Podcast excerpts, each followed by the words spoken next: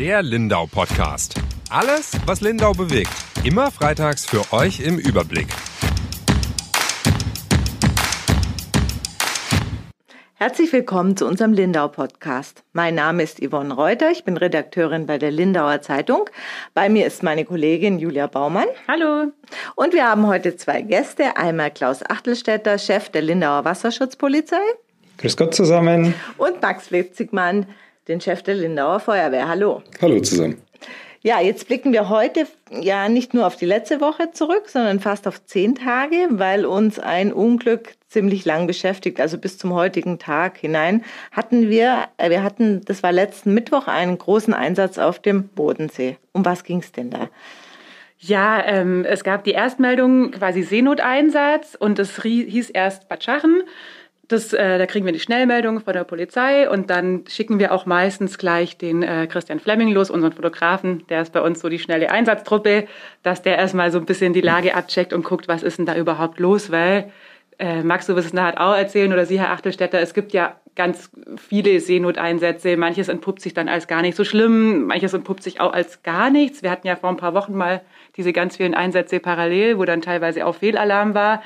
Genau, der ist erstmal los, um zu gucken, ähm, was da überhaupt los ist. Und es stellte sich dann heraus, dass der Einsatz nicht Richtung Lindenhof war, sondern Richtung Zech rüber, Reutiner Bucht. Und ähm, ja, da waren erstmal so der erste Stand, Männer auf dem Boot und äh, zwei sind mehr oder weniger verunglückt. Mhm. Genau. Jetzt können Sie vielleicht erzählen, Herr Achtelstädter, was ist denn da das war passiert? ja ein bisschen undurchsichtig alles, gell? Ja, die Geschichte war tatsächlich etwas äh, undurchsichtig. Es hat auch ein bisschen gedauert, bis wir dann genau gewusst haben, was letztendlich passiert ist. Ähm, es war auch eine Verkettung von äh, unglücklichen Umständen. Ähm, soweit wir jetzt wissen, äh, war das ein Ausflug äh, von mehreren Männern. Und zwei von diesen Männern, die sind dann von einem Motorboot aus vor Lindau zum Schwimmen gegangen. Einer hat dann gesundheitliche Probleme bekommen, der andere wollte ihm helfen äh, ist dann auch, hat dann selber gesundheitliche Probleme bekommen. Äh, ein Dritter ist dann ins Wasser gesprungen, wollte dann auch noch helfen, das war dann der Bootsführer. Ähm, äh, nachdem dann alle drei gesundheitliche Probleme hatten, äh, ist dann auch noch ein Vierter ins Wasser gesprungen mit zwei Rettungsringen. Und äh, es ist dann gelungen, zwei der Männer mit den Rettungsringen zumindest über Wasser zu halten. Äh, der einer der Schwimmer ist dann leider vor den Augen der Besatzung oder der Bootsgäste untergegangen. Ähm, die anderen zwei konnte man dann aufs Boot bringen. Der Bootsführer war in der Zwischenzeit ohne Bewusstsein und äh, es kam dann ein österreichischer Segler vorbei, der ist dann mit aufs Boot gegangen, hat dann angefangen, den Bootsführer zu reanimieren. Äh, da keiner der Bootsgäste irgendwo fähig war, die, das Boot zu führen, äh, hat der dann das Boot Richtung Strandbad Eichwald gefahren und hat auch veranlasst, dass ein Notruf ausgelöst wird. Das ist jetzt das, was man jetzt weiß, so ein paar Tage nach dem Unglück. An dem Mittwochnachmittag war das alles, ähm, wir haben es ja so von der Redaktion aus mitbekommen und ich war dann auch kurz unten, ähm, war das ja alles auch super wirr noch, weil man konnte ja die Leute auch erstmal nicht befragen. Also einer war verschwunden, der andere, wie Sie gerade sagten, musste reanimiert werden. Ähm, wie läuft denn dann so ein Einsatz ab? Magst du was auch? Ihr wart von ganz, äh, ganz von Anfang an dabei. Die Feuerwehr ist, glaube ich, auch aufs Wasser mit dem Boot entgegengefahren. Wir waren äh, mit zwei Booten auf dem Wasser. Genau. genau. Vielleicht kannst du das so aus eurer Perspektive erzählen, mhm. wie das abgelaufen ist. Ja, an dem Mittwochnachmittag sind wir alarmiert worden zu einem Wassernotalarm. Das ist für uns ja nichts Ungewöhnliches. Wir werden da unterstützend tätig für die Wasserrettungsdienste, in dem Fall für die Wasserwacht. Und da ging der Einsatz in Richtung Reuthenen-Wasserburg. Und gemeinsam mit der Feuerwehr Wasserburg waren wir alarmiert. Als äh, dann die ersten Kräfte bereits in Wasserburg eintrafen, landseitig, äh, unter anderem auch ich, äh, war dann relativ schnell klar, dass der Einsatz gar nicht äh, im Bereich Lindenhof, Bad oder in Richtung Wasserburg ähm, sich zugetragen hat, sondern tatsächlich im Bereich Strandbad Eichwald. Die Meldung kam dann über Funk, wobei am Anfang auch da unklar war, ob es sich konkret um zwei Wassernoteinsätze handelt oder tatsächlich nur um einen. Ach so, es hätte auch sein können, es waren zwei. Parallel, natürlich. Es war viel los auf dem See. Mhm. Äh, ist denkbar, dass natürlich auch zu zwei Seenotlagen parallel kommen kann. Mhm. Ähm, als wir aber dann äh, relativ sicher sagen konnten, dass im Lindenhofbad äh, nichts war und auch Richtung äh, Reutenen runter nichts festgestellt wurde, nach Erkundung durch die Feuerwehr Wasserburg und Erkundung durch die Feuerwehr Lindau im Bereich Lindenhofbad, äh, sind wir dann äh, abgedreht Richtung Strambad Eichwald. Die äh, Boote haben dann auf der Fahrt in Richtung Wasserburg ebenso abgedreht und sind auch in Richtung Strandbad Eichwald gefahren. Mhm. Da war es dann so, da hat sich äh, auf dem Wasser dieses besagte Floß äh, bemerkbar gemacht mit den Personen. Die haben äh, schon auf sich aufmerksam gemacht, dass sie da eine Person mit an Bord haben, die aktuell reanimiert werden muss. Dann sind Besatzungsmitglieder von unserem Feuerwehrboot umgestiegen und auch Mitglieder der Feuerwehr Wasserburg und die haben dann die Reanimation fortgeführt. Wir haben dann die Person im Bereich Strambad Eichwald an Land genommen und haben dort einen Rettungsdienst unterstützt bei der weiteren Reanimation. Mhm. Und die Person ist dann noch ins Krankenhaus gekommen und dort aber verstorben, oder? Ja, das ist richtig. Das äh, handelt sich da um den äh, handelt sich um den Bootsführer. Der ist dann auch noch tatsächlich ins Krankenhaus gekommen mhm. und äh, ja, äh, vielleicht eineinhalb Stunden später äh, kam die Meldung, dass er dort verstorben ist. Das ging relativ schnell, ja. Das war mhm. noch am frühen Mittwochabend, glaube ich, als mhm. es dann mhm. klar war. Und der zweite war weg. Das war ja erstmal den, man ist dann zurückgefahren mit dem Boot, oder? Hat den ja auch, der ist gleich untergegangen, hatten äh, Sie erzählt, oder der Herr Wild hat das erzählt am Mittwoch dass der quasi sofort weg war. Und man hat dann quasi, bis es dunkel wurde, gesucht. Ihr von Land, glaube ich, Max, gell? Die Feuerwehr auch teilweise. Ihr habt dann noch so als auch. Also wir haben äh, auch die Seesuche begleitet. Das Feuerwehrboot, das dann äh, die äh, Feuerwehrangehörigen hat übersteigen lassen auf das Floß, hat umgehend mit der äh, Weitersuche ähm, quasi begonnen nach der zweiten Person. Und äh, die Besatzung, die halt bei der Reanimation war, die hat halt da weiter unterstützt. Weil das jetzt schwierig zu, ähm, das Boot, also das Floß ist ja auch an Land, oder? Und dann wussten sie nicht mehr genau, wo der Ort war, wo die sich zuletzt ausgehalten haben. War es deshalb auch schwierig bei der Suche? Also das war tatsächlich ein Problem. Äh, die, äh, die Bootsgäste von diesem Motorboot oder von diesem Floß, äh, die waren natürlich unter Schock gestanden. Die mussten Klar. auch betreut mhm. werden vom KIT, vom Roten Kreuz. Äh, und eine äh, eingehende Befragung war da gar nicht möglich letztendlich. Man konnte dann nur aus ungefähren äh, ja, Aussagen mehr oder weniger den Unfallort eingrenzen. Es war auch kein GPS an Bord, so dass man sagen konnte, man kann jetzt irgendwo diesen Unfallpunkt tatsächlich stark eingrenzen. Deswegen musste dann Suchgebiet festgelegt werden. Das wurde dann in der gemeinsamen Einsatzleitung gemacht mit dem Einsatzleiter Wasserrettungsdienst vom, von der Wasserwacht und äh, da hat man dann eben beschlossen, diese ganze Reutiner Bucht abzusuchen, sowohl also mit Einsatzbooten. Es waren dann insgesamt 16 Einsatzboote an der Suche beteiligt. Es waren auch insgesamt vier Hubschrauber beteiligt. Äh, also es waren die Rettungshubschrauber aus Nenzing und aus Friedrichshafen am Einsatz beteiligt. Dann der Hubschrauber von der Polizei in äh, Österreich äh, aus Hohenems und dann auch noch ein Polizeihubschrauber von uns, von, aus Bayern. Aber obwohl hier, also wir haben es ja auch mitbekommen, war richtig voll der See, überall sind die Helikopter gekreist, aber man hat ihn dann einfach nicht mehr gefunden und bis heute ähm, nicht. Also wir haben jetzt Dienstag. Klar, man geht davon aus, lebend wird man ihn nicht mehr finden. Das wäre ein Wunder, kann man wohl so sagen, oder? Also das ist, äh, was ist denn jetzt das Problem? Warum findet man den denn einfach nicht? Ja, das Problem, äh, wir mussten jetzt erst einmal den Unfall ja, Ort mehr oder weniger eingrenzen.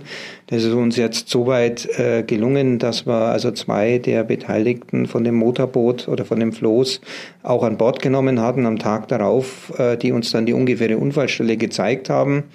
Äh, dann hatten wir auch äh, das Handy vom Mitteiler. Das war also auch am äh, Mittwoch noch nicht klar, wem das Handy gehört äh, wer der Mitteiler letztendlich war, dass der auch auf dem Boot war. Und äh, das haben wir also auslesen äh, lassen und dort konnte man zumindest eine Position feststellen, von wo dann der äh, Notruf abgesetzt worden ist. Mhm. Na. Und äh, wir haben dann auch noch andere Zeugen befragt, auch den äh, österreichischen Segellehrer. Der hat sich dann aufgrund des Presseaufrufs gemeldet äh, und der hat uns dann auch nochmal am Donnerstagabend äh, mehr oder weniger die Unfallörtlichkeit ein bisschen zeigen können. Und aus diesen Punkten haben wir dann mehr oder weniger das Suchgebiet jetzt bestimmt. Und äh, dort suchen wir nach wie vor. Jetzt natürlich mit Sidescan-Sonar, also wir tasten den äh, Grund des Sees ab äh, nach irgendwelchen relevanten, markanten Objekten. Man kann da keinen nicht erkennen, ob das ein Mensch ist. Es ist, man kann nur erkennen, da sind irgendwelche Objekte, die wir dann natürlich überprüfen müssen. Aber da war es ziemlich tief, oder die Stelle? Ja, das kann man so ganz nicht eingrenzen. Letztendlich, wir gehen von einer Wassertiefe von 15 bis ungefähr 45 Meter aus, ganz grob. Mhm. Na, und da wird die Suche natürlich schwierig, vor allem wenn es tiefer wird so allgemein, also äh, was mich wirklich noch ähm, interessieren würde, kann man rausfinden, warum die an die falsche, äh, warum erstmal falsch alarmiert wurde? Also warum erstmal alle Richtung Lindenhofpark gefahren sind? Und hat das eine Auswirkung? Also ich habe mir natürlich gleich am Donnerstag ähm, oder Freitag dann gedacht, hätte es was gebracht, wenn man da fünf Minuten früher da gewesen wäre? Kann man das im Nachhinein überhaupt noch sagen? Ich meine, natürlich ist wahrscheinlich so schnell wie möglich äh, immer am besten, wenn sowas passiert. Wird man das jemals rausfinden können, wie es zu dieser äh, Alarmierung Richtung Lindenhof oder Bad Schachen kam? Oder ist das nicht mehr möglich? Passiert sowas öfter? Fünf Fragen.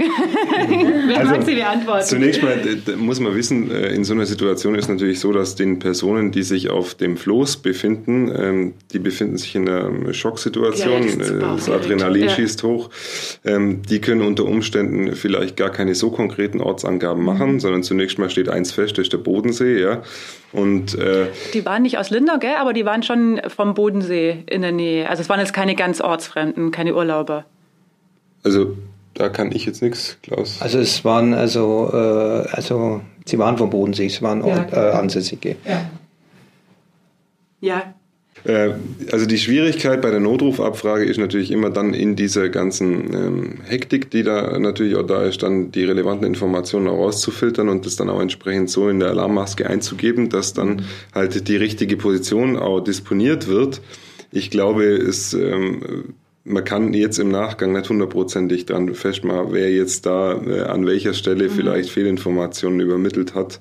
Ähm, es kommt häufiger vor, dass wir auf dem Bodensee tatsächlich eine gemeldete Unverörtlichkeit kriegen und dann aber eine abweichende Unverörtlichkeit feststellen. Also das ist nichts Außergewöhnliches, das, das hängt aber natürlich auch nicht nur mit Adrenalin oder mit mit einer außergewöhnlichen Situation zusammen, sondern unter Umständen auch mit Windverhältnissen, Strömung etc. Das sind, äh, die treiben teilweise ab, ja, die begeben sich auch woanders hin. Ja, man reagiert ja auch anders in so einer Situation. Also all diese Dinge, mit denen müssen wir klarkommen auf dem See, aber die Kräfte, die da rausfahren, die kennen das schon und die sind da so umsichtig und stellen dann relativ schnell fest, dass es, äh, äh, wo sich tatsächlich die Unverörtlichkeit mhm. befindet. Was ich nicht verstehe, also dass einer gesundheitliche Probleme kriegt. Okay, im fortgeschrittenen Alter, das Wasser ist vielleicht ja kalt, er selber ist erhitzt. Ähm, aber dass dann letztlich drei oder fast vier von denen, die ins Wasser gehen, solche Probleme kriegen, dass es so ein großes ja, äh, Drama eigentlich wird, ist doch sehr ungewöhnlich, oder? Naja, also ungewöhnlich ist es nicht. Also gerade bei den Badeunfällen allgemein stellen wir halt oft fest, dass das oft ältere Leute betrifft. Äh, klar, äh, sage mal, bei demjenigen, der wo da jetzt ins Wasser springt, um zu helfen, da ist eh Adrenalin da. Letztendlich, der springt überhitzt ins Wasser. Ne? Das heißt, es kommt dann auch zu einer Art Schock letztendlich. Mhm. Äh, bei entsprechenden Vorgeschichten kann es dann natürlich auch äh, dazu kommen, dass dann da plötzlich Herztod eintritt letztendlich und dann äh, ist es so. Wir hatten ja auch erst vor kurzem dann den Fall im Römerbad, wo auch eine ältere Dame mehr oder weniger ja, ohne Bewusstsein da getrieben ist und dann eben von anderen äh, ja, gerettet wurden, wurde. Mhm. Erfolgreich. Der ging Fall. gut aus, wollte ich gerade sagen. Mhm. Gell? Ja, genau, der ging gut aus. Der. Was glaube ich auch daran lag, dass recht viele äh, zwar privat beim Baden ja. waren, aber mit ausgebildet, also Feuerwehrleute waren, glaube ich, ein paar da, es mhm. waren äh, ein paar da, die im Krankenhaus arbeiten. Ein Kollege von genau. uns vom BR war da, der auch wohl mal eine Ausbildung zum Rettungssanitäter oder Rettungsassistent gemacht hat. Klar, das ist dann natürlich der beste Fall, wenn ganz viele da sind.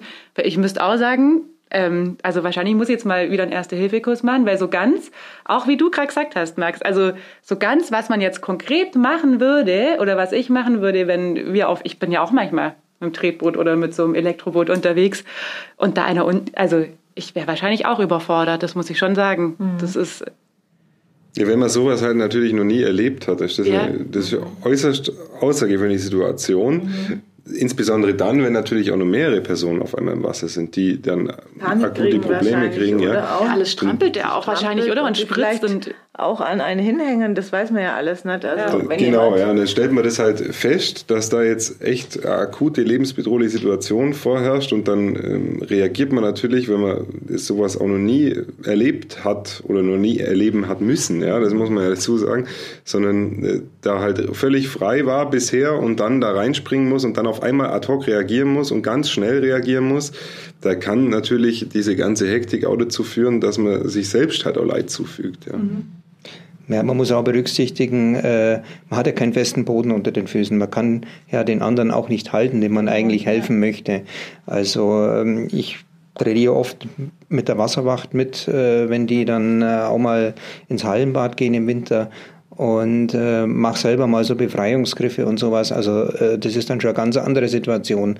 Na, wenn man jetzt nur einigermaßen sportlich ist und gesundheitlich gut beieinander ist, dann mag das funktionieren. Aber ich sage mal, das waren alles ältere äh, Herrschaften letztendlich. Äh, und da ist es natürlich auch, wenn man dann ungeübt ist, kommt es natürlich auch noch dazu letztendlich. Mhm. Jetzt ist der Sommer so halb vorbei. Mancher sagt, der Herbst fängt schon langsam an. Wie blicken Sie denn zurück auf dieses Jahr? Wie war es denn mit Badeunfällen? Was, ich meine, es sind recht viele Touristen auch da dieses Jahr. Ähm, das ist, glaube ich, auch allen bewusst, ähm, dass vielleicht ein bisschen mehr da ist als sonst. Ähm, der Bodensee ist sehr begehrt, auch die Einheimischen. Also ich bin auch, glaube so oft war ich noch nie beim Baden wie dieses Jahr. Ist viel los. Wir hatten jetzt äh, vor, wann war es? Zweieinhalb Wochen, glaube ich, diese 65-Jährige im Eichwald. Die ist ja auch... Ähm, verstorben, glaube ich, war auch eine innere mhm. Ursache, gell? Kann ich nicht, äh, also zur Ursache selber kann mhm. ich nichts sagen letztendlich. Äh, aber wir haben eigentlich, äh, sage ich mal, bis zum August relativ wenig. Mhm. Oder ich weiß jetzt nicht mehr genau, wann der Fall war, aber bis zum August eigentlich relativ wenig gehabt. Also erstaunlich, mhm. dass da so wenig passiert ist. Äh, bloß jetzt häuft sich's gerade. Also jetzt kommen sie dann, sage ich mal, massiv diese Badeunfälle. Na. Dass Kann man sich also das irgendwie erklären? Wahrscheinlich gibt es keine Erklärung dafür, oder? Warum das jetzt Nein, es ist reiner Zufall, sage ich mal. Mhm. Äh, man hat dann oft mal so eine Serie und dann passiert wieder nichts. Also das kann man alles so nicht richtig einschätzen oder sagen jetzt, dass man jeden Monat einen hat oder so, sondern das ist ganz unterschiedlich. In meiner Wahrnehmung, aber das hat sich jetzt nicht nur auf Lindau bezogen, sondern eher um den ganzen Bodensee. Wenn ich von Badeunfällen, dann war oft das Stand-up. Paddeln dabei. Also das war vielleicht auch so Überhitzung, dass die dann ins Wasser gefallen sind oder vielleicht nicht so geübte sich auf solche Bretter wagen, das weiß ich nicht. Aber das ist mir aufgefallen. Können Sie so einen Trend da auch verzeichnen? Ja, also das Stand-Up-Paddeln ist äh, ein ganz ein großer Trend, äh, gerade jetzt hier mit dieser Corona, mit diesem Lockdown letztendlich, da wo ja dann Sport und Bewegung in der frischen Luft erlaubt war, sind natürlich viele auf diese Bretter gestiegen und haben sich hier äh, bewegt. Und äh, wir müssen leider auch feststellen, dass es also viele Personen sind, die einfach die Gefahren des Bodens absolut unterschätzen.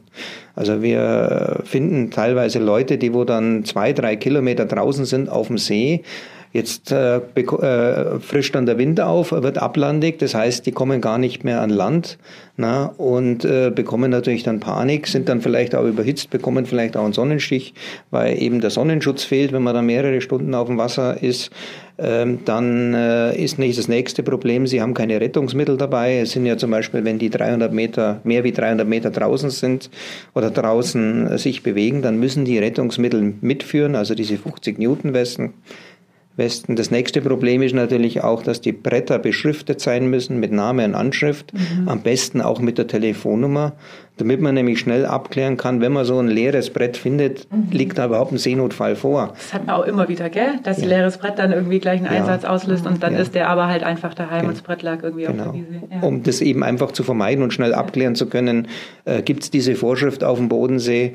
Äh, die ist also nicht irgendwie, um die Leute zu ärgern, sondern die macht tatsächlich Sinn. Und nicht nur am Bodensee, sondern auch auf allen anderen Gewässern, wo es jetzt nicht explizit vorgeschrieben ist. Mhm. Also das ist eine Vorschrift. Das, am Bodensee ist es eine Vorschrift. Okay, wusste ich nach, nach der Bodensee-Schifffahrtsordnung. Mhm. Mhm. Max, du guckst so skeptisch gerade beim Thema Stand-Up-Paddle. nee, mir fällt gerade nur ein, dass wir ja vor einigen Wochen auch einen abgängigen Surfer hatten, ja. ähm, der ja auch draußen war und da war eben auch ganz schwierig zu ermitteln, wie kriegen wir denn den am besten, beziehungsweise die Angehörigen, äh, wie kann man den erreichen, bis sich dann irgendwann mal rausgestellt hat, ja, dem sein Auto steht tatsächlich da vorne und dann konnte man tatsächlich auch auf seine, auf seine Daten zurückgreifen, mhm. die dann im Fahrzeug drin waren. Das Fahrzeug haben wir dann aufbrochen und haben dann die, die Informationen drin gefunden, gemeinsam mit der Polizei, haben die dann übergeben. Leider war halt auch das Handy drin, weil sonst wäre es leichter gewesen, den zu orten. Aber äh, das war die Schwierigkeit, wobei natürlich der, äh, dieser Mann gefunden werden konnte. Also der, dem ist glücklicherweise größeres Leid verschont blieb. Ich kann mich an den Fall erinnern, das war so Anfang des Sommers, oder? Ich krieg's auch nicht mehr ganz zusammen und es war relativ spät. Da bin ich unten vorbeigelaufen, habe äh, glaube, mein abendliches Eisle geholt oder so und habe euch da gesehen. Und der ist dann in äh, Österreich rauskommen, oder? Vielleicht möchtest du den Fall einfach nochmal, oder Sie beide den Fall einfach nochmal also, erzählen. Äh, also ich war jetzt an dem, bei dem Fall nicht beteiligt. Äh, wir wissen aber, dass eben genau das passiert ist, was ich vorher gesagt habe. Es ist, der Wind hat aufgefrischt, mhm. war ablandig, der ist nicht mehr zurückgekommen letztendlich und er wurde auch tatsächlich in äh, Österreich dann von den österreichischen Kräften mehr oder weniger aufgefunden. Und der war lange auf dem Wasser. Ich erinnere mich daran. Da hat dir doch, glaube ich, eine Frau angerufen, die den gesehen hat. Ja, richtig. Ähm, und dann war der plötzlich weg. Mhm. Und ich habe dann nämlich noch äh, dann gleich in Kempten, glaube ich, angerufen und die haben gesagt, ja, aber man weiß es nicht, vielleicht ist der einfach an Land und die hat den halt einfach so schnell nicht mehr gesehen. Und dann aber war es dann plötzlich tatsächlich, war der irgendwie drei, vier Stunden in meiner Erinnerung auf dem Wasser und dann irgendwo hart rausgezogen worden. Das, das ist natürlich auch immer ein Problem, äh, wo wir natürlich auch immer die Bitte haben, wenn jetzt tatsächlich jemand äh, bei Starkwind oder bei Sturm oder bei aufkommenden Sturm dann plötzlich an Land gehen muss, dass man einfach so schnell wie möglich vielleicht äh, irgendwo die örtliche Polizei verständigt sich und sagt und sich mhm. kurz meldet, ich bin an Land, ich bin in Sicherheit, mir ist nichts passiert. Mhm. Also das wäre äh, äh, ganz gute Geschichte letztendlich. Erspart euch dann viel. Das erspart uns viel Arbeit, weil dann weiß man, aha, ja. der ist bereits an Land, bevor dann jemand anruft. Na? Oder man kann die beiden vielleicht zusammenführen, äh, da ist einer gefunden worden, da geht einer ab. Ja. Letztendlich, dass man dann vielleicht tatsächlich jemand hinschickt und den befragt, wo ist er denn überhaupt ins Wasser gegangen und äh, wo ist er denn hingefahren und so kann man das relativ schnell abklären. Also bei uns ist das A und O auch immer der Mitteiler. Wir brauchen immer den Mitteiler oder am besten mehrere Mitteiler, damit wir dann auch mehr oder weniger schauen können, äh, dass wir peilen können, ne? dass wir zwei Peilungen haben. Da ist ungefähr die Einsatzörtlichkeit oder die Unfallörtlichkeit, weil es ist auch schwierig am Wasser irgendwelche Entfernungen zu schätzen. Das geht los mit dem 300 Meter Uferabstand äh, von ja, den Motorbooten. Ja. Ne? Also manche ja. glauben 50 Meter sind 300 Meter. Ne? Das hat vielleicht noch andere Gründe. manche machen auch Sightseeing, das ist klar. Aber äh, es ist wirklich schwierig auf dem äh, Wasser tatsächlich Distanzen zu schätzen. Ich habe mir das gleich gedacht, weil es irgendwann mal hieß, so eineinhalb Kilometer vom Ufer am Eichwald waren die entfernt. Da habe ich auch gesagt, also ich könnte überhaupt nicht sagen, was sind anderthalb Kilometer draußen. Also ich konnte es mir gar nicht vorstellen, wo die dann im Endeffekt mhm. waren. Und ja, also ich würde mich jetzt auch nicht als äh, besonders doof oder besonders unbegabt, äh, aber ich könnte es nicht sagen. Mhm. Also wie Sie sagen, ob es 50 Meter vielleicht noch, aber ob es jetzt 300 oder 600 Meter zum Beispiel, ich glaube, da wäre ich schon raus. Gibt es da irgendwie was, wo man eine Eselsbrücke oder so? naja, Eselsbrücke, sage ich mal, ein Fußballfeld hat ungefähr 100 Meter mhm. na, Länge und drei Fußballfelder sind jetzt 300 Meter, sage ich jetzt mal. na, äh, man kann sich auch so ein bisschen an den Seezeichen orientieren. Also es stehen ja rund um den Bodensee diese äh, weißen Seezeichen mit den schwarzen Rändern, da sind Zahlen drauf. Und äh, also wir haben zum Beispiel eine Liste, wo dann genau die Distanz zum Ufer mehr oder weniger festgehalten ist. Äh, ja, so sehen wir das äh, zum Beispiel. Und so können wir, können wir den Leuten auch mal sagen, ja, bitte immer gut außerhalb dieser Seezeichen bleiben, dann sind es 300 Meter. Oder jetzt für die Stand-Up-Paddler bitte im Uferbereich bleiben natürlich. Mhm. Ne? Ansonsten äh, ist es ja auf alle Fälle sicherer. Ne? Mhm. Viele Unfälle passieren, glaube ich, weil der See unterschätzt wird immer wieder, oder? Also Bodensee haben viele so, oh, kleines Gewässer und ruhig und kein Meer und so. Kein Meer, genau. Aber das geht halt so schnell, dann sieht es anders aus. Ja, der Wetterumschwung ist natürlich, äh, den darf man nicht vernachlässigen, mhm, ja. wenn man rausgeht. War ja bei dem, bei dem Surfer, der eben im Eichwald gestartet ist, ja auch der Fall. Mhm. Da hat das Wetter umgeschlagen. Also zumindest mal der Wind hat aufgefrischt und zwar deutlich. Ja. Hatte der ein Segel dabei oder weswegen ist der so schnell abgetrieben? Weißt du das noch? Das kann ich jetzt nicht mehr sagen. Nein, das weiß ich Das kann ich auch nicht sagen, ob okay. der Segel dabei hatte. Aber gemeldet war ja diese Einsatzstelle im Übrigen ja auch in, äh, im Bereich Zecherhafen. Mhm, stimmt. Ursprünglich, ja. ja. Und wir sind dann per Zufall, weil wir landseitige Suche, Absuche vorgenommen haben des Ufers, sind wir per Zufall auf ein äh, größeres Lagerfeuer gestoßen, das irgendjemand am, am Bodensee entzünden hatte und haben das abgelöscht. Und als dann äh, weitere Kräfte kamen, um die Brandbekämpfung durchzuführen, ähm, ist man quasi über diese Klamotten geflogen von dieser ah, Person. Okay. Und dann hat man mhm. festgestellt, hoppla, der muss ja wahrscheinlich relativ sicher hier ins Wasser gegangen sein. Ah, ja. okay. Das war für euch ein äh, interessanter Einsatz, oder? Ein Auto hast dann auch noch aufbrechen dürfen? Oder ihr? müssen, müssen. müssen. Gehört nicht ja. zu unseren Lieblingsbeschäftigungen, ja.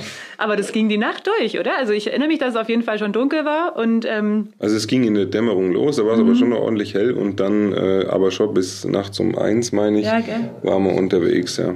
ja. Aber das ist dann das Beste, wenn sowas gut ausgeht, oder? Wenn man dann weiß, der ist wieder an Land und alles geht gut aus. Jetzt in dem Fall ähm, geht es ja nur, nur darum, unter Umständen den Mann überhaupt zu finden. Wie groß sind denn da die Chancen in dieser Tiefe? Ähm, ja, das ist sehr schwierig. Also sagen wir mal, bis 20 Meter Wassertiefe hat man eine gute Chance, den zu orten. Alles, was über 20 Meter ist, da wird es schon schwierig. Man braucht Spezialequipment. Das ist sehr teuer. Es gibt ein paar Spezialisten. Wir haben auch schon Kontakt zu Spezialisten aufgenommen. Äh, einer der Spezialisten, der sucht gerade am Ammersee nach einer vermissten Person. also von dem her sind die also auch immer beschäftigt. Ähm, aber wir hoffen, dass wir vielleicht den doch noch irgendwie finden. Na, also wir müssen halt schauen äh, mit dem Sonar, dass man irgendwelche Punkte hat, markante oder relevante Punkte und dass man die dann erstmal vielleicht mit einem Unterwasserroboter mal überprüft. Weil das Problem ist auch, äh, wenn man dann Taucher runterschickt, ähm, die können maximal zwei Tauchgänge machen. Äh, am Tag. Zeitung. Mhm. Ja, und äh, von dem her ist es halt äh, das, die, äh, die, Problematik, dass das sehr personalintensiv ist, mhm. so eine mhm. Suche mit Tauchern. Ne? Und man gefährdet die teilweise ja auch, äh, weil wenn die dann auf 40 Meter runter, äh, runter müssen, dann ist es natürlich immer ein Problem gesundheitliches oder kann auftreten. Sie haben gesagt, so jetzt bis Ende der Woche wird noch gesucht. Ähm, Klar, den Angehörigen, also wenn ich es mir vorstelle, dass es ein Angehöriger von mir wäre, den kann man es nur wünschen, glaube ich, dass man, äh, auch wenn der Mann tot ist, äh, den Körper findet, weil ähm, ich glaube, so zum Abschließen ist es auch einfach wichtig und die Trauerfeier äh, abhalten zu können und das auch einfach, also auch der Status, glaube ich. Also ich habe vor ganz vielen Jahren, ähm, da war ich noch in der Ausbildung, mal einen Artikel geschrieben. Da sind wir draufgestoßen über eine Anzeige bei uns in der Lindauer, beziehungsweise es war die Tettnanger Ausgabe. Und da hat eine Frau quasi sinngemäß geschrieben, dass sie jetzt endlich ähm, ihren Mann beerdigen kann, der auch auf dem Bodensee verloren gegangen ist. Und das hat Jahre gedauert, glaube ich, bis man den dann quasi für tot erklärt hat. Und ich habe die dann angerufen, die war ganz nett, das war dann auch echt schon eine Weile her, ähm, dass der verschwunden war. Und für sie war das so eine Erleichterung, dass jetzt auch, und da geht es, glaube ich, schon auch darum, dass die Behörden dann sagen, so, der ist jetzt nicht mehr vermisst, sondern der gilt jetzt als verstorben, dass sie gesagt hat, sie kann jetzt damit abschließen. Wie lange ist denn das? Wie lange dauert das denn, bis man führt? Wissen Sie das aus dem Kopf?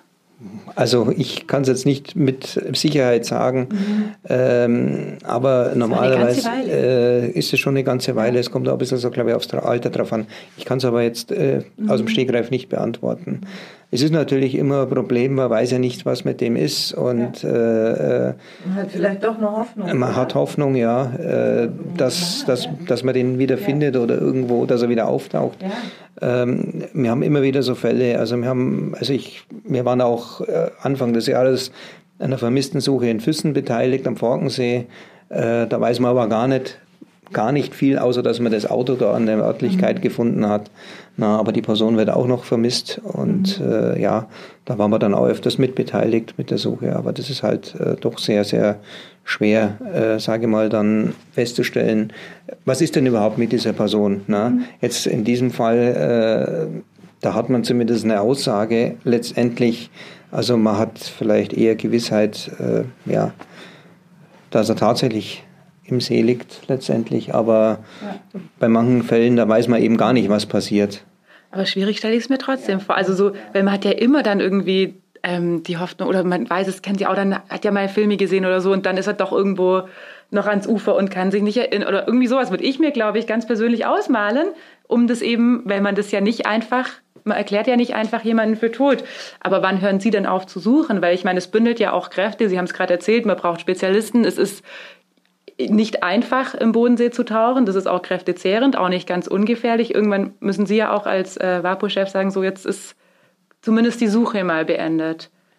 Also wir werden das Suchgebiet natürlich nochmal tatsächlich richtig absuchen und äh, mit Sonar, aber äh, weiteres hat dann wahrscheinlich auch keinen Sinn mehr, mhm. weil äh, wir wissen ja tatsächlich nicht die Unfallörtlichkeit, die kann natürlich, sage ich mal, knapp neben dem Suchgebiet liegen, das können wir nicht ausschließen, aber irgendwo müssen wir dann auch sagen, äh, wir binden wirklich Kräfte, äh, die jetzt tagelang eigentlich nichts anderes machen, äh, als wir suchen. Ne? Und dann irgendwann muss man tatsächlich auch äh, ja, einen Abschluss machen, auch von unserer Seite. Es kommt auch natürlich immer darauf an, äh, was für Ermittlungen hat man letztendlich, aber hier geht man also wirklich eindeutig von einem Unglücksfall aus. Mhm. Verkettung unglücklicher Umstände und äh, ja. Gehört es dann zu Ihren Aufgaben, den Angehörigen zu sagen, wir lassen das jetzt? Müssen Sie das persönlich, diese Entscheidung dann Ihnen überbringen? Ja, die Sachbearbeitung liegt bei der Kriminalpolizei letztendlich äh, und das ist halt ein Vermisstenfall, der geht, der wird auch dann von der Kriminalpolizei bearbeitet. Also ab, äh, wir sind eigentlich jetzt nur für die Suche äh, zuständig äh, und wir sprechen uns dann natürlich mit der Kriminalpolizei ab. Macht es Sinn, macht es keinen Sinn mehr. Äh, wir können natürlich den Angehörigen dann vielleicht auch noch äh, ja, jemanden vermitteln, einen Spezialisten, der wo vielleicht noch weiter sucht. Na, aber äh, das muss man dann alles ja, im Einzelfall. Also das kann man dann quasi noch auf privat. Äh, man kann das privat noch machen, weitermachen. Mhm. Ja, klar. Mhm. Ja, da werden Sie ja auch und du viel mit Leid auch ganz persönlich konfrontiert, auch wenn man Profi ist. So ganz kann man das doch auch nicht so abschütteln, oder? Wie, wie geht ihr damit um? Redet ihr dann untereinander nach so einem belastenden Einsatz bei der Feuerwehr oder bei der Wasserschutzpolizei? Ja, also grundsätzlich ist es immer so, für uns ist das eine Aufgabe, ja. Also wir fahren da raus und dann äh, geht es darum, das Ganze ähm, relativ rational als, ähm, als Hilfsjob zu sehen, den wir da zu erfüllen haben. Und äh, wenn man dann natürlich in irgendwelche Emotionalität verfällt, dann kann man diesem Job nicht mehr gerecht werden. Ja? Und das, das heißt natürlich nicht, dass es uns völlig kalt lässt. In der Situation bleiben wir rational, werden die Sachen äh, so bestmöglichst bewerkstelligen, aber wir sprechen natürlich hintereinander, äh, hinterher äh, drüber. Äh, und ähm, das hilft uns dann oder, oder den eingesetzten Kräften natürlich auch die Sache zu verarbeiten. Wobei man natürlich sagen muss, wir haben da ein Stück weit Professionalität, natürlich durch diese Erfahrungen, die wir ja immer wieder machen müssen. Ja, es geht ja bei der Feuerwehr nicht nur um Seenotrettungseinsätze, sondern auch um Brände und Verkehrsunfälle. Geht auch um Brände bei euch, ja, habe ich gehört. Genau. Ähm, das, das, beschäftigt uns doch auch und da gibt es ja auch immer wieder Todesfälle. Jetzt bei dem Einsatz war es, äh, bei dem Seenoteinsatz war es sicherlich so, was da, ähm, was da eher zu, zu bemerken ist, dass, dass einige Personen, die sich auf diesem Floß aufgehalten haben, die waren tatsächlich sofort persönlich betroffen. Mhm. Ich möchte sogar sagen, schon traumatisiert. Ähm, ohne dass ich das jetzt medizinisch beurteilen möchte, aber ähm, den Eindruck äh, haben sie zumindest erweckt. Für uns war dann natürlich, da kann man sich vorstellen, was an so einem Mittwochnachmittag Sonne scheint, ja, was da, was da am Ufer los ist. Wir mussten erstmal das Ufer freimachen von Personen, damit wir überhaupt arbeiten können, weil das verkraftet auch natürlich nicht jeder und soll auch nicht jeder sehen, was da passiert, logisch. Ähm, und äh, die Personen, die alle auf dem Floß quasi mit betroffen waren, die mussten dann auch medizinisch medizinisch versorgt werden.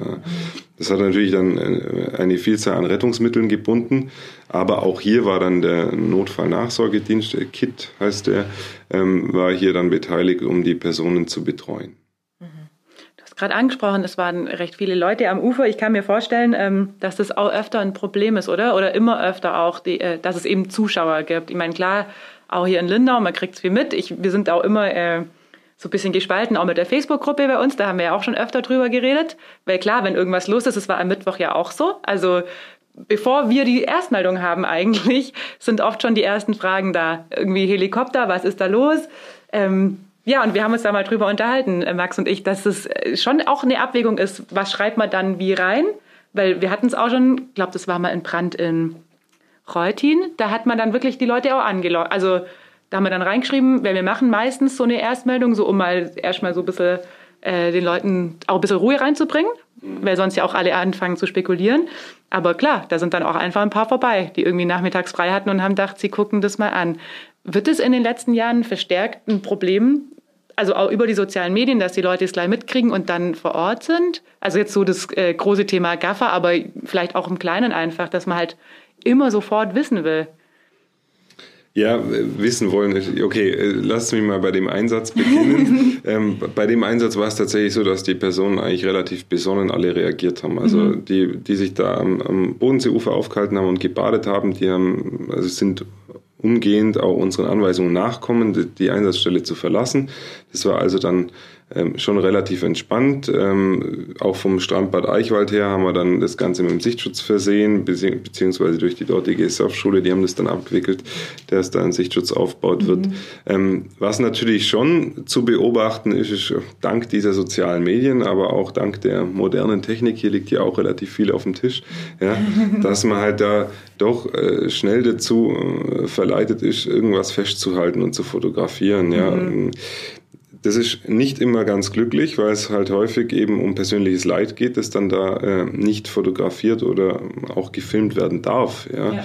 Äh, ich meine immer, wenn man so an ein Konzert denkt, ja, wenn man sich jetzt aktuelle Konzerte, jetzt geht es gerade nicht wegen Corona, aber wenn man sich aktuelle Konzerte im Fernsehen ansieht, dann stellt man relativ schnell fest, wie viele Personen da eigentlich dieses Konzert mit dem Handy filmen, fortlaufend. Kann also der Mensch verliert irgendwie ja. so den Blick tatsächlich auf dieses Erlebnis, ähm, sondern gibt viel mehr drauf, da irgendwie ähm, dann eine Erinnerung mit sich zu führen ja, oder vielleicht auch ein, ein kleines Stück Beweis, dass er tatsächlich live bei so einem Konzert war. Und das ist natürlich etwas, das beobachtet man halt in solchen Situationen auch.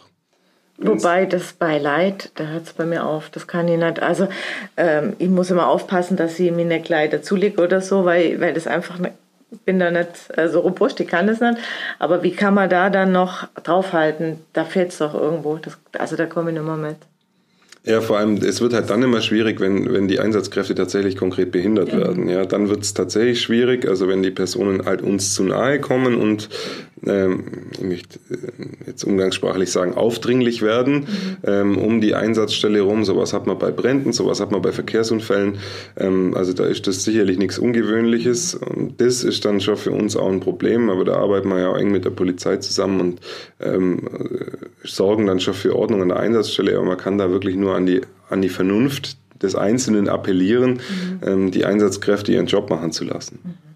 Ja, bei uns ist ja so, dass wir da ja auch schon immer so ganz zwiegespalten sind. Also ich habe es vorhin äh, schon kurz, als die Mikros noch nicht an waren, gesagt, bei uns ist es ja im Grunde dasselbe. Also wir sind dann die Medien, die quasi dazwischen geschaltet sind, aber auch wir müssen ja überlegen, ab wann rufe ich jetzt an und nerv, auf gut Deutsch. Das ist so, da ist eine Erstmeldung und wir wissen erstmal gar nichts, äh, schicken einen Fotograf raus im besten Fall, wenn er da ist der gibt uns dann immer schon so ein bisschen eine Einschätzung und so ein bisschen durch, okay, ist es was Größeres? Wir müssen ja dann auch die Zeitung umplanen und irgendwie online was einplanen.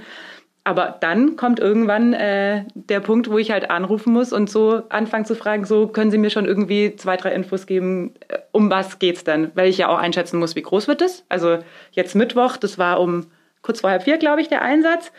Bis dann so halbwegs klar war, war es, glaube ich, 19 Uhr war ich dann bei Ihnen unten, gell, so ein Viertel vor sieben bis Viertel nach sieben. Klar, da wird's dann, also das ist noch alles im Rahmen. Um halb zehn sollten wir langsam die Zeitung andrucken, aber man muss es ja auch noch schreiben. Es sollte ja auch irgendwie alles noch stimmen. Ähm, aber da sind wir auch zwiegespalten, weil das ist mir auch klar, dass ich da jetzt nicht die wichtigste Person die, äh, bin, die da unten steht ähm, und mir die Fragen beantwortet. Auf der anderen Seite ist natürlich auch so, wenn so ein großer Einsatz ist, da erwarten die Leute natürlich auch, dass darüber was am nächsten Tag in der Zeitung steht. Und da sind wir auch immer, gell? Also wir waren auch an diesem Mittwoch beide da und hatten jetzt auch schon öfters so Einsätze, wo wir echt, oh, also so die ersten paar Anrufe mache ich auch nicht gern, muss ich sagen. Und auch als ich dann runter, der Kollege im, äh, in der PI, der saß, der hat dann irgendwann gesagt, Frau Barmann, gehen Sie einfach runter, weil er konnte mir natürlich auch nichts sagen. Also der hat ja auch wenig gewusst. Und hat, dann bin ich halt runter, aber da halt, also so richtig äh, freudig laufe ich da auch nicht hin, weil ich ja weiß, ich störe in dem Moment auch einfach. Jetzt, ich hoffe, ich störe nicht zu arg, aber klar, da ist ein laufender Einsatz. Da geht es um Menschenleben. Dann kommen wir mit unseren Fragen. Ja, das ist immer ein bisschen äh, schwierig. Ne? Also man versucht dann immer relativ schnell auch von der Seite der Polizei irgendeine Erstmeldung rauszubringen und damit man weiß, was ist denn da überhaupt passiert letztendlich. Ähm, aber es ist halt immer schwierig, äh, im laufenden Einsatz dann irgendwelche Interviews Klar. zu geben und ja, ja. Äh, oder na, also wenn man so eine gemeinsame Einsatzleitung macht, wie es jetzt äh, bei so Wasserrettungseinsätzen üblich ist, also normalerweise ist ja dann die Wasserwacht also erstmal ähm, hat die Einsatzleitung, mhm. ähm, also der Einsatzleiter Wasserrettungsdienst äh, und äh, wir beraten dann auch gemeinsam, so dass dass dann auch das alles klappt, damit es auch, äh, sage ich mal, Hand in Hand geht und dann funktioniert es eigentlich relativ gut. Und dann hat man vielleicht auch mal jemanden, der wo dann sagt, okay, der hat jetzt vielleicht nicht so viel zu tun, dass der vielleicht einmal sich ein bisschen um die Presse und die Öffentlichkeitsarbeit kümmert. Ne? Ja, ja. Also das ist ja auch super gelaufen an dem Mittwoch. Ähm, ja. darum ging es gar nicht. Aber der Grat ist halt schon schmal. Ja. Das wollte ich nur sagen. Der ist ja auch für uns. Also das ist uns ja auch klar, dass wir in dem Moment schon auch ein Störfaktor sein ja, können. Ja, und auch ein Stück weit in diese voyeuristische Rolle dann, also zum Beispiel, ich bin froh, dass wir unseren Fotografen Christian Fleming haben. Den kennt jemand, jeder von Ihnen. Wenn der auftaucht, ist klar, der macht jetzt einfach für die Zeitung Fotos. Wenn wir aber mal raus müssen, und mich kennt jetzt auch nicht jeder Feuerwehrmann, Ah ja, das würde ich jetzt nicht so ja, sagen. aber dann komme ich mir schon, also dann fühle ich mich nicht so gerüstet. Also, äh, weil ich dann, ja, klar habe ich dann auch meistens die große Kamera dabei, aber das ist jetzt nicht meine ursprüngliche Aufgabe und ähm, dann ist es schon schwierig, gerade wenn es schlimme Sachen sind, dann fühle ich mich selber eben falsch am Platz. Und mhm. das merke ich, das, das merke ich halt an meiner Arbeit. Schreiben ja. ist was anderes, aber dann wirklich drauf zu halten und zu fotografieren, selbst wenn man es dezent macht, das, ähm, da bin ich froh, dass ich das nicht oft muss. Ja, und trotzdem gibt es eben die Situationen, in denen wir auch, also das wollte ich nur irgendwie erklären, wo wir natürlich auch müssen. Das wäre natürlich ja. ein Unding gewesen, dass am nächsten Tag nichts über diesen Einsatz in der Zeitung steht, wo natürlich ganz Lindau drüber geredet ja. hat. Das ist ja die andere Seite. Und dann, wie du sagst, kommt es drauf an, ähm, auch was es für Sachen sind. Genau. Wir hatten ja auch schon mal ich weiß gar nicht, ob, da waren Sie, glaube ich, erst am nächsten Tag da, als man die Granate im Lindenhof. Ein legendärer war, Einsatz. Das war für uns irgendwie ein legendärer Einsatz, ja. ja ich war auch live dabei. Waren Sie am Abend auch dabei? Weiß ich gar nicht mehr. Am, äh, da, wir haben das Lindenhofbad damals ja mitgeräumt. Wir waren auf dem Boot draußen. Ja. Der ah, Kollege ja. war an Land ah, ja, und wir genau. haben dann vom Boot aus die Lautsprecherdurchsage gemacht, aha, aha. dass äh, die Personen doch äh, das Lindenhofbad schnellstmöglich verlassen sollten. Also wir zwei jetzt. wir waren bis zum Schluss. Ja, wir waren bis zum Schluss, aber da war es natürlich ganz andere Situation. Da war jetzt konkret kein Menschenleben in Gefahr ähm, und da ja, also die ist ja nicht explodiert. Ja, in dem, in dem, Gott sei Dank, Gott sei, ja, Dank. Gott sei Dank. Das hätte aber durchaus passieren können. Ja. Und man hat dann lang auf den äh, Sprengmittelräumdienst haben wir dann, glaube ich, gewartet und da war es dann echt Aus ganz München nett. Kam der. Ja. Ja, ja. Ganz nett mit der Feuerwehr. Da hatten wir es ganz nett, aber du warst auch nicht dabei, glaube ich. Gell, Max? Doch, doch. Du warst dabei, ah. ähm, anfangs, äh, anfangs war ich kurz da und dann ging es ja konkret für uns nur ums Ausleuchten. Mhm. Genau. Und äh, bin dann aber wieder gefahren. Ja, okay. Aber da fand ich es nicht so schlimm, äh, so auf die Nerven zu gehen, weil da irgendwie, das war eine ganz andere Stimmung, Atmosphäre, ja. Also, ja, und weil alle auch warten mussten, es genau. konnte niemand was machen, hat halt natürlich auch jeder Zeit gehabt, was zu sagen. Ich glaube, so viele Interviews haben wir nie geführt bei einem Einsatz. Da hatten wir einfach jeden vor der Linse, gell? weil dann irgendwie allen langweilig war. Genau. Gut. Prima, dann sage ich erstmal vielen Dank. Auch im Namen unserer Leser für Ihren Einsatz immer. Das ist alles ja, ja ist ja nicht selbstverständlich, Zeit. ja. Prima. Und hoffentlich jetzt in nächster Zeit ein bisschen Pause dass ja. einfach nicht so viel ist. Genau. Das hoffen wir auch. Das, das, hoffen wir natürlich auch. Und wer möchte ich mir natürlich schon erlauben, kurz am Ende so kleine Werbe einspannen. wer, natürlich, wer natürlich ganz vorne mitmachen will und äh, nichts ist spannender als die Realität, der kann natürlich auch bei der Feuerwehr äh, live dabei sein, die Ausbildung machen. Also wir sind da immer um helfende Hände dankbar. Mhm, das glaube ich, ja.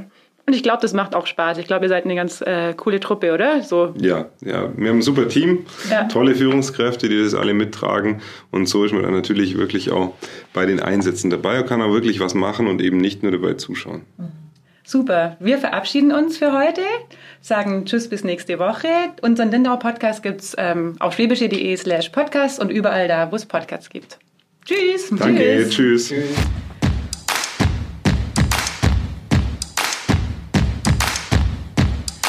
Der Lindau Podcast. Alles, was Lindau bewegt. Immer freitags für euch im Überblick.